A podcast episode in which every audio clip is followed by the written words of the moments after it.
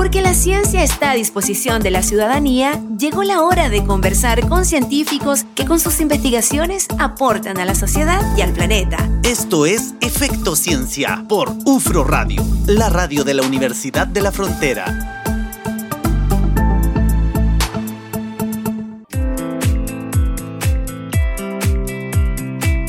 20 con 10 seguimos haciendo Efecto Ciencia acá en la radio de la Universidad de la Frontera y ya se las presentábamos o ya lo comentábamos al principio del programa. Vamos a estar conversando hoy día, ya está aquí en el estudio un gusto, Bárbara. Bárbara Itel, directora de Equidad de Género de la Universidad de la Frontera, para conversar sobre este primer Congreso de Género y Universidades. Bienvenida. Muchas gracias, Alex, por la invitación. La verdad es que me pone muy contenta estar acá en Ufro Radio y qué mejor contigo, Conmigo, ¿verdad? Por supuesto, mi gran amigo Alex Seguel, y compartiendo estos temas que además lo hemos conversado hace, Muchas veces. mucho tiempo, sí. Sí, temas interesantes que también necesarios para la universidad y no solamente para la universidad, sino para la sociedad en general. Y yo creo que por ahí va poco, un poco instalar este tema como un congreso, ¿cierto? Sí, sí, bueno. ¿Cómo nace un poco esta iniciativa? Nace, la verdad es que nació bien tímidamente, diría yo. Eh, en el verano, un día conversando con nuestro rector Eduardo Hedel, me, me dice que, bueno, ¿por qué no armamos un congreso en la universidad que lo, que lo organice la Dirección de Equidad de Género? Y bueno, como tú me conoces, Alex, yo soy bien entusiasta también. Eh, y bueno, empezamos a organizar esto con el equipo de la Dirección de Equidad de Género y la verdad es que empezó a aprender mucho. Nos dimos cuenta que, eh, que, empezamos a recibir muchas consultas, eh, gente que quería exponer, consultas desde fuera de Chile también. Y, eso nos, nos, demostró que había un, un nicho, ¿no? un espacio donde poder instalar eh, conversaciones, poder reflexionar, poder presentar también el conocimiento que se había generado de un tiempo a esta parte, ¿verdad?, en torno a lo que pasa en las universidades o en la educación en general eh, y en la educación superior también más en particular. Entonces, bueno, aquí estamos ahora ya a puertas de este congreso, primer Congreso de Género y Universidades, que además ha sido desarrollado con el apoyo de la Comisión de Igualdad de Género del CRUCH. Están aquí ya muchas colegas en la región de la Araucanía, mis, mis colegas directoras del CRUCH, así que les mando un saludo, no creo que me estén escuchando ahora, estarán ahí eh, preparándose. para mañana. y también el proyecto Red STEM que tú mencionabas también al principio, que lo tenemos con las universidades de Los Lagos, Aysén y Magallanes y la UFRO. Bárbara, bueno, lo comentábamos antes de comenzar, de salir al aire. El, Congreso igual llega en un momento en que las instituciones, eh, hoy día está, muy instalado el tema de género en la estructura, en las políticas, y la UFRO también en eso ha avanzado bastante. Hoy día, bueno, hay una dirección de equidad de género que, ¿cuándo comenzó el 2018? 19. 19 está la política. Hoy día instalamos también el tema de eh, socializar estos conocimientos a través de un congreso. Eh, ¿Cómo ha sido el avance en la UFRO con respecto a este, a este tema? Mira, yo creo que hemos ido avanzando eh, en términos, como tú bien señalabas, de institucionalidad, ¿no? de tener esta dirección, pero no solamente que esté creada en el papel, sino que de alguna forma tenemos una dirección que se ha ido consolidando en estos cuatro años, con pandemia entre medio, ¿no? con todas esas cosas, pero que de alguna forma es un equipo que, eh, un equipo que tiene conocimiento sólido, ¿verdad?, respecto a eh, abordaje de la temática de género en la gestión. Eh, que busca eh, ser un apoyo también y una asesoría para instalar y transversalizar la perspectiva de género en los diferentes espacios de gestión y académicos de la universidad. Eh, y además también con una política que se desarrolló de una manera participativa, triestamental, asegurando paridad de género, que eso también es muy importante para que la comunidad se vaya apropiando de, estos, de estas temáticas y se vaya comprometiendo. Tenemos nuestro protocolo de actuación para las situaciones de violencia de género, que ahora estamos en un eh, proceso de revisión y de mejora también en el marco de la ley 21.369, que regula las situaciones de acoso sexual, violencia de género y discriminación al interior de, de las instituciones de educación superior. Y además también nos da hartas, hartas otras obligaciones, como tener un modelo de prevención también, eh, y nos obliga no solamente a tener estas unidades, eh, direcciones de género que sean las responsables, sino que articularnos, ¿no? Como mm. universidades o como institución de educación superior. Y eso es fundamental para lograr la igualdad de género. Y a nivel nacional también hay un contexto. Hoy día está la ley de educación Exacto, superior. Sí, sí. Y también los criterios de acreditación de la CNA. O sea, hay un serie de instrumentos o de criterios nuevos que también llevan a las universidades a, poner estos temas. Bárbara, y el el Congreso propiamente tal, ¿en qué consiste? ¿Tiene ejes temáticos? ¿Cómo se desarrolla? Sí, mira, el Congreso tiene ocho ejes temáticos. El primero es la, el, eje Políticas para la Igualdad de Género en el sistema educativo. Después tenemos mujeres en STEM, que son las áreas de ciencia, tecnología, ingeniería y matemáticas. ¿Ya? Violencias interseccionales y trayectorias de resistencia en contextos educativos. Género y territorio. Currículum generalizados y educación no sexista Tenemos también el, eh, masculinidades en instituciones educativas y creo que ahí estarían los ocho, ah, cuidados y corresponsabilidad y conciliación también en espacios educativos. Ya. Ahí estarían los ocho, los ocho ejes. Además, también eh, comentar que eh, para la, la, organización de los ejes trabajamos con, eh, con en, en, colaboración y en coordinación con académicas y académicos de la universidad que estuvieron a cargo de la revisión de las ponencias, ¿no? el trabajo académico en torno a cada uno de los ejes y apoyados y apoyadas por una colega de la Dirección de Equidad de Género que hacía también de Secretaría Ejecutiva cada uno de estos ejes. Súper. Cuéntanos un poquitito en el otro bloque, ¿te parece? De qué, ¿En qué consisten cada uno de estos ejes y cómo además eh, la investigación? Porque obviamente aquí hay trabajo eh, detrás que se ha ido instalando en las universidades y que durante estos días, desde mañana hasta el 26 de octubre, van a estar presentándose en el aula magna de la Universidad de la Frontera en este primer Congreso Género y Universidades. 20 con 16 minutos y seguimos haciendo Efecto Ciencia acá en UFRO Radio. 20 con 19, seguimos haciendo Efecto Ciencia. Acá en UFRO Radio estamos conversando con la directora de Equidad de Género de la Universidad de la Frontera, Bárbara Eitel, a propósito de este Congreso Género y Universidades que comienza mañana, 24 de octubre, acá en la Universidad de la Frontera. Bárbara, nos estabas comentando sobre los ejes de trabajo que básicamente tiene este Congreso y hay algunos que la verdad es que han tenido bastante han llamado mucho la atención con las ponencias que se han enviado. Me estabas comentando recién políticas para la igualdad de género en el sistema educativo y cómo potenciar también las áreas STEM, que es un tema que hemos conversado también en otros programas. Sí, así es. Bueno, eh, uno de los ejes que tuvo mucha, mucha... Mm, eh, eh, recepción, ¿verdad?, de ponencia fue el de políticas para la igualdad de género. Y claro, tiene que ver con todo lo que ha ocurrido a partir del mayo feminista del 2018, ¿verdad?, las instalaciones de las direcciones de género, pero además también con lo que es lo que tú mencionabas, la ley 21369. Entonces, cómo también se desarrolla conocimiento en torno a estas experiencias mm. educativas. Y eso es interesante también porque de alguna manera nos permite que este conocimiento, ¿verdad?, que se ha ido generando a partir de estas experiencias también vaya sirviéndonos para poder desarrollar eh, mejores experiencias al interior de las universidades, pero también de todo el sistema de, de educación. ¿Mm? Nosotros creemos que también es fundamental que lo, desde, desde, lo, desde lo que ocurre en las universidades también podamos impactar a todo el sistema educativo. Eso es lo que además también como, como CRUCH hemos buscado, ¿no? Eh, hemos desarrollado, por, por, mencionar y hacer un paréntesis, ¿no? Hemos desarrollado documentos que no solamente nos sirven a, la, a las universidades que formamos parte de este Consejo de Rectores y Rectoras, sino que también a otras. Tenemos el modelo de caleidoscopio, por ejemplo, para abordar las violencias de género, o el de orientaciones para la política. Entonces, eso, ese eje tiene, diría, diríamos nosotros, ¿verdad? Como comité organizador, tiene un poco ese, esa impronta pero también el que tú mencionabas del área STEM, eh, también es, eh, eh, ha sido, ¿verdad?, un área... Que mujer, perdón, Bárbara, es sí, mujeres en STEM, En STEM, exactamente. Sí. Mujeres en STEM, que eh, como mencionamos, ¿verdad?, es ciencia, tecnología, ingeniería y matemática, STEM por las siglas en inglés, pero que además también es un área que es tradicionalmente más masculinizada, ¿no? A las mujeres eh, se nos hace mucho más difícil no solamente desarrollarnos en esas áreas, sino que además también desde muy chiquititas eh, vamos viendo obstáculos para desarrollar ese tipo de talento. ¿Mm? Eh, entonces, bueno, eh, aquí en, es, en, ese eje la idea es que podamos reflexionar, ¿verdad?, en torno a los prejuicios, a los estereotipos, también conocer experiencias de algunas universidades sobre cómo ha sido, ¿verdad?, la incorporación, por ejemplo, de medidas afirmativas para que puedan estar más mujeres en, esa, en esas áreas, eh, etcétera. Entonces, creemos que también es relevante poder eh, ir abriendo espacios a estas reflexiones, mm. porque además también, fíjate, eh, eh, es también nos permite cuestionarnos la sociedad, ¿no? Así como para las mujeres es más difícil ingresar a las áreas STEM, también para los hombres es desarrollarse en otras áreas del conocimiento y de, la, de las disciplinas. Por lo tanto, en la medida en que podamos tener esa mirada, ¿verdad?, eh, relacional en torno a lo que ocurre con las mujeres y lo que ocurre con los hombres, también vamos a poder generar un conocimiento que además sea un conocimiento transformador. Sí. ¿Mm? Sí.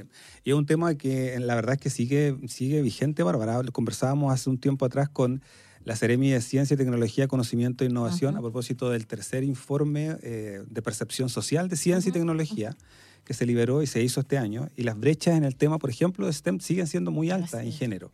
Así es. Eh, es un sí. tema que viene desde, es, es, más cultural y que va a costar Exacto. mucho erradicarlo en esta segmentación de género, de que los niños son para ciertas cosas y las niñas son para ciertas cosas. Así es, así es. Y, como universidad además tenemos un, rol fundamental, no solamente en la, la generación de conocimiento en torno a, las brechas, las desigualdades, los prejuicios, ¿verdad?, eh, que, ocurren en esa área, sino que además también en la formación de profesores y profesores que van a estar después también en las aulas, ¿verdad?, mm. eh, desarrollando los talentos o no desarrollando los talentos de nuestras niñas y nuestros niños, ¿no?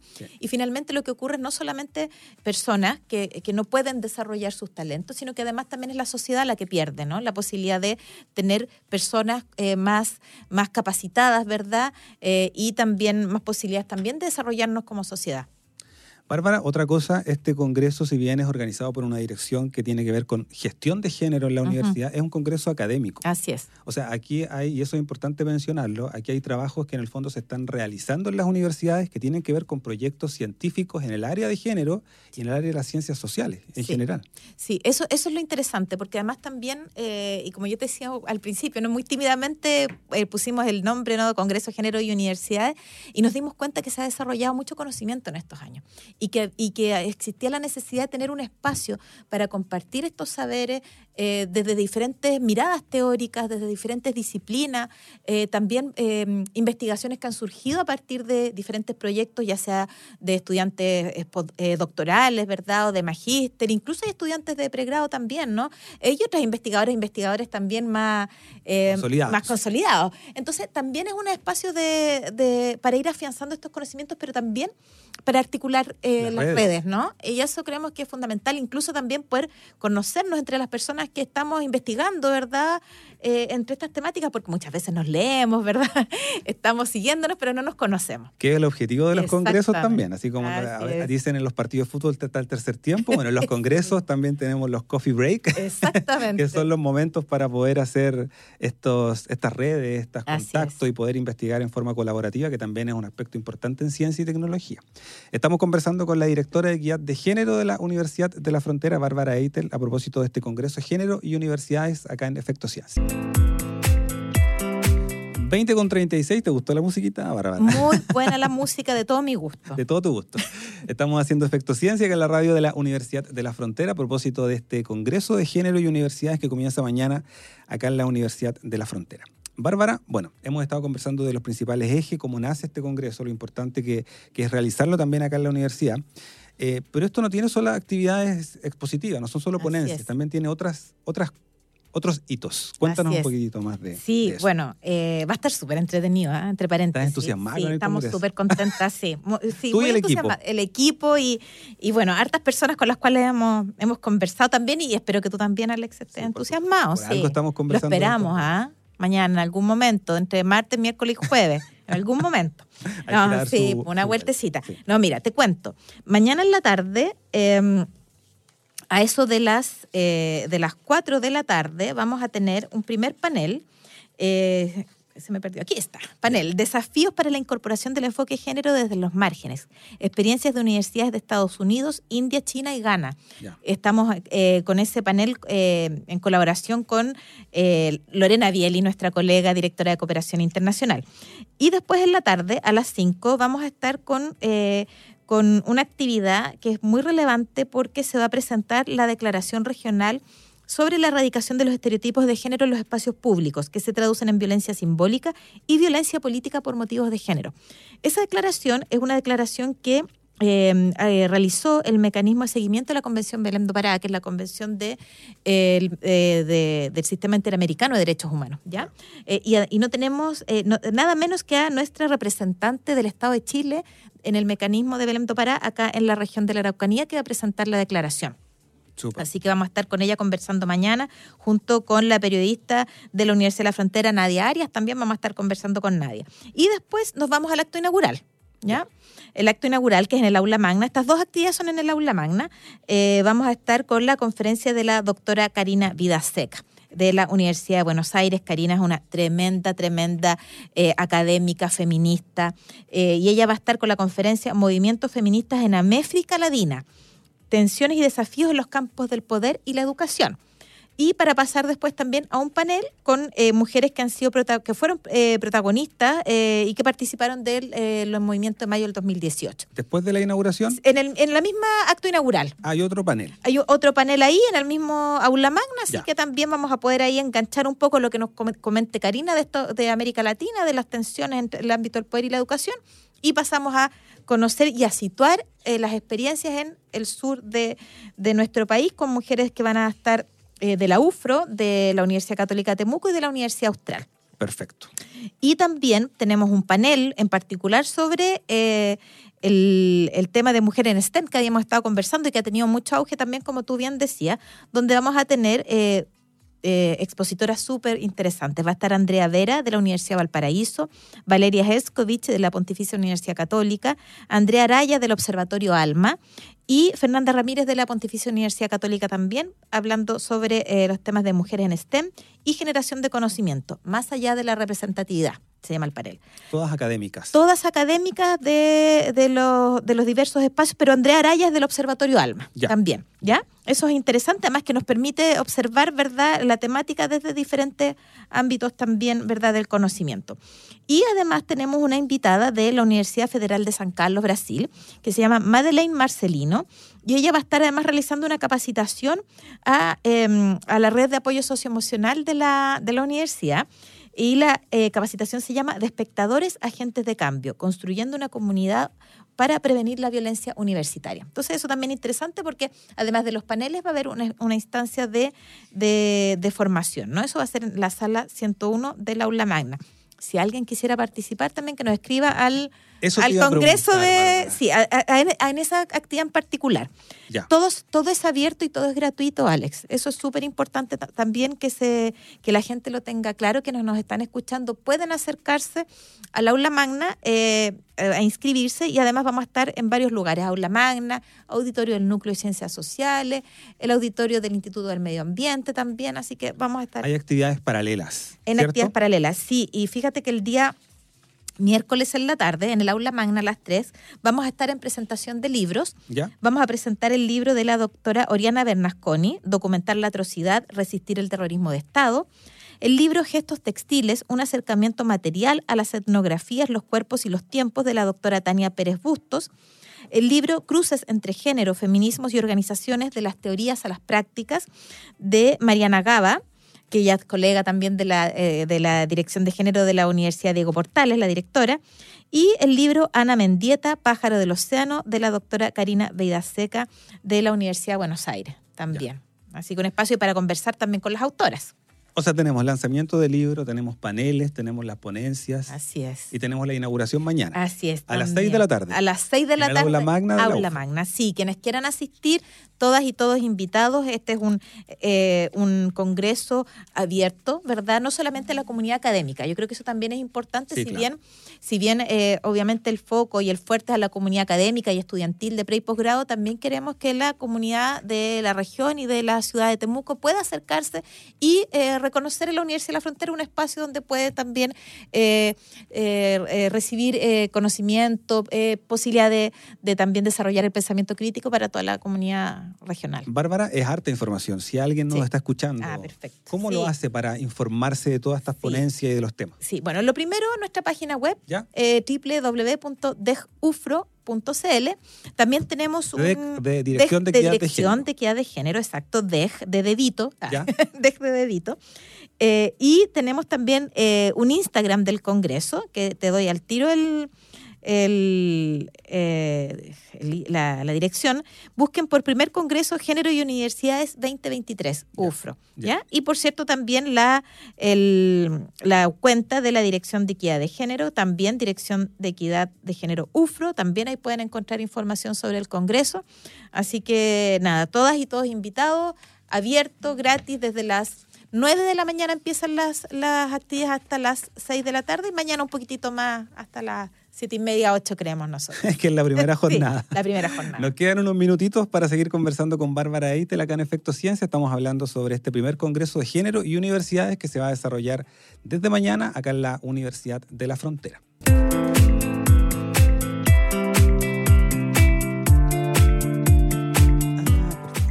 Pillaron al aire. Mira, 20 con 47, estaba buena en la conversación. Estamos conversando con Bárbara Eitel, directora de Equidad de Género.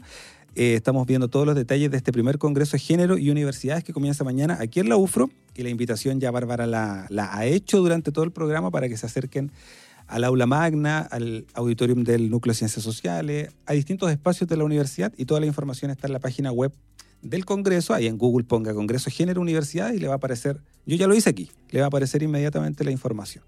Bárbara, ya para ir terminando la conversación, la UFRO, bueno, más allá de este Congreso, también ha ido avanzando en la estructura, en la institucionalidad, lo, lo conversábamos al principio, pero también en el tema científico. Así es. Eh, hoy día la universidad tiene proyectos con perspectiva de género que, impulsan el tema de la igualdad de género. También hay proyectos que estaban orientados hacia investigadoras. Hace poquitito se ganó un proyecto en Inés Género. así es. Cuéntanos un poquitito más sobre todo esto. Sí, este ha sido un, buen año, diría yo, para, para, para eh, el impulso ¿no? de, de, las ciencias y del género en la Universidad de la Frontera. Como tú bien mencionabas, eh, no solamente teníamos los fondos que, impulsados por la Dirección de Investigación de Mujeres en Ciencia, que eso ya llevaban algunos años más, sino que además también se generó un fondo desde la Dirección de Investigación para investigaciones con perspectiva de género. Y eso también es interesante porque de alguna manera también, no solo no, el, de, el de Mujeres en Ciencia es una acción más bien afirmativa, ¿no? Para que las mujeres puedan también desarrollar sus carreras científica. El otro busca también relevar eh, eh, eh, investigaciones con perspectivas de género de hombres y de mujeres, ¿ya? Entonces, pero lo importante y el foco, ¿verdad? Es la temática, exactamente. De, género o cómo también de alguna manera se incorpora la perspectiva de género en los diferentes campos ¿verdad? del conocimiento. y además también este año la universidad postuló al proyecto INES de género y nos adjudicamos ese, ese, ese proyecto, que es un proyecto justamente que busca potenciar el desarrollo de las mujeres científicas, ¿verdad?, en las áreas de ciencia y tecnología, ¿verdad?, eh, innovación y conocimiento. Y eso también es interesante porque de alguna manera tiene que ver con potenciar las carreras de las mujeres, pero también con desarrollar instrumentos al interior de la universidad, instrumentos que van desde lo normativo, también a, potenciar los fondos, pero también a los programas de mentorías, también a, a la generación de observatorio, ¿verdad? Es decir, cómo estamos al interior de la universidad en el desarrollo de los diferentes ámbitos eh, científicos eh, y cómo también se van desarrollando las carreras de las mujeres en, en esta, en, nuestra universidad. Entonces creemos que es un, es un, momento que ha sido un punto ¿verdad? de inflexión importante este año que de alguna manera también como universidad creo que tenemos que sostener ir consolidando en el tiempo. Mm. Eh, porque tiene que ser de aquí a más, ¿no? Exactamente. no a menos, sino que de aquí a más. Como dices tú, este es un buen año, pero la idea es que la temática se mantenga y que estos proyectos con, con la temática y con la eh, puedan mantenerse obviamente en la UFRO. Claro, y además que también lo, interesante que las este tipo de medidas que son medidas afirmativas, ¿no? Como les decimos desde las políticas públicas, ¿no? Eh, son medidas que buscan además también generar em, eh, o que se produzca el cambio, ¿no? Y en este caso para que las mujeres puedan tener eh, carreras científicas y académicas que se sostengan en el tiempo, que puedan avanzar también en las mayores jerarquías académicas, que puedan también tener mayor liderazgo también en los proyectos de investigación y, que estas y que esto pueda también mantenerse en el tiempo hasta que podamos de alguna manera estar en una situación de equilibrio y que hombres y mujeres podamos compartir también estos espacios, ¿verdad? De una manera eh, más justa, más equilibrada, ¿verdad? Y podamos desarrollarnos plenamente, que es finalmente lo que, lo que esperamos. Ahí ustedes ya tienen algunos diagnósticos, ¿cierto? Con respecto al tema de la jerarquía, de, los avances de la carrera académica en hombres y mujeres. Sí, sí. El diagnóstico, el diagnóstico ya vamos a tener que renovarlo en el próximo año, si mal no recuerdo, pero claro, efectivamente las mujeres estamos eh, mucho menos en las carreras, o sea, perdón, en las jerarquías más altas, ¿no? Eh, y además también estamos más en las áreas, lo conversamos un poco al principio, ¿no? En las áreas más asociadas a los cuidados, ¿verdad? Las áreas de salud, eh, versus menos en las áreas del conocimiento más abstracto, ¿no? Como las áreas de la ingeniería las ciencias exactas, etcétera. Entonces, eh, también eh, todo este sistema nos va permitiendo eh, construir también, ¿verdad? O avanzar en una universidad donde, insisto, hombres y mujeres podamos desarrollarnos sin importar nuestro género en cualquier espacio. Mm. ¿Mm? Sí ese es como el, objetivo, ¿no? Eh, y además también sin violencia, sin discriminaciones. Y creo que vamos avanzando hacia ello. Eh, la universidad ha hecho un esfuerzo súper grande eh, y sobre todo el ámbito de las ciencias es un ámbito fundamental, ¿no? Porque es parte de nuestro espíritu como universidad, ¿no? O sea, la formación de profesionales, pero por otro lado la generación de conocimientos. Son como nuestro, nuestro espíritu, ¿no? Sí. Y no solamente en las iniciativas y en los proyectos que se han instalado, sino que también, y volviendo al Congreso, es lo que vamos a tener mañana para poder compartir estas iniciativas y este conocimiento. Bárbara, nos quedan unos minutos. Invita a todos los auditores y las auditoras de Efecto Ciencia para que se acerquen mañana a la UFRO, desde mañana, a participar de este Congreso Género y Universidades. Bueno, quiero invitar a todas las personas que nos están escuchando a sumarse mañana al primer Congreso de Género y Universidades que va a ser eh, en la Universidad de la Frontera eh, a partir de las 9 de la mañana eh, con paneles, con mesas temáticas, con conferencia, un acto inaugural súper entretenido con una grande de la investigación en Latinoamérica como Karina Vidaseca. La esperamos, lo esperamos martes, miércoles y jueves en la UFRO. Bárbara, muchas gracias por habernos acompañado hoy día acá en Efecto Ciencia. Un gusto haberte ah, tenido aquí después de tanto tiempo. Gracias a ti, querido amigo. Muchas gracias por este espacio y además también un saludo cariñoso a todas las personas que escuchan siempre Efecto Ciencia, porque sabemos que Efecto Ciencia la rompe. La mía, lo dice la directora de guía de género de la Universidad de la Frontera. ¿Escuchaste, Adolfo? 20 con 53, nos quedan un minutito y luego nos despedimos esta tarde acá en UFRO Radio. 20 con 57 y ya nos tenemos que despedir. Pasó muy rápido, como todas las semanas, este efecto ciencia acá en la radio de la Universidad de la Frontera. Estuvimos conversando con la directora de Equidad de Género sobre el Congreso Género y Universidades que se va a desarrollar desde mañana acá en la Universidad de la Frontera. Si se perdió la conversación, recuerden que pueden entrar a ufromedios.cl, ahí están todos los programas en la sección On Demand o también en todas las plataformas de audio en formato podcast. Ahí nos busca en Efecto Ciencia, como Efecto Ciencia, y va a encontrar todos los programas. Y también en redes sociales, en X, en Twitter, no, Twitter ya no existe, en X y en Instagram, para que nos busque y siga Efecto Ciencia. Nosotros nos vemos el próximo día lunes, como todas las semanas acá en la radio de la Universidad de la Frontera y el día sábado con una repetición por si se quiere repetir el programa, por si se lo perdió. Que estén muy bien. Chao, chao. Porque la ciencia tiene efectos sobre nuestras vidas y nuestro entorno. Esto fue la conversación de la semana en Efecto Ciencia por UFRO Radio, la radio de la Universidad de la Frontera.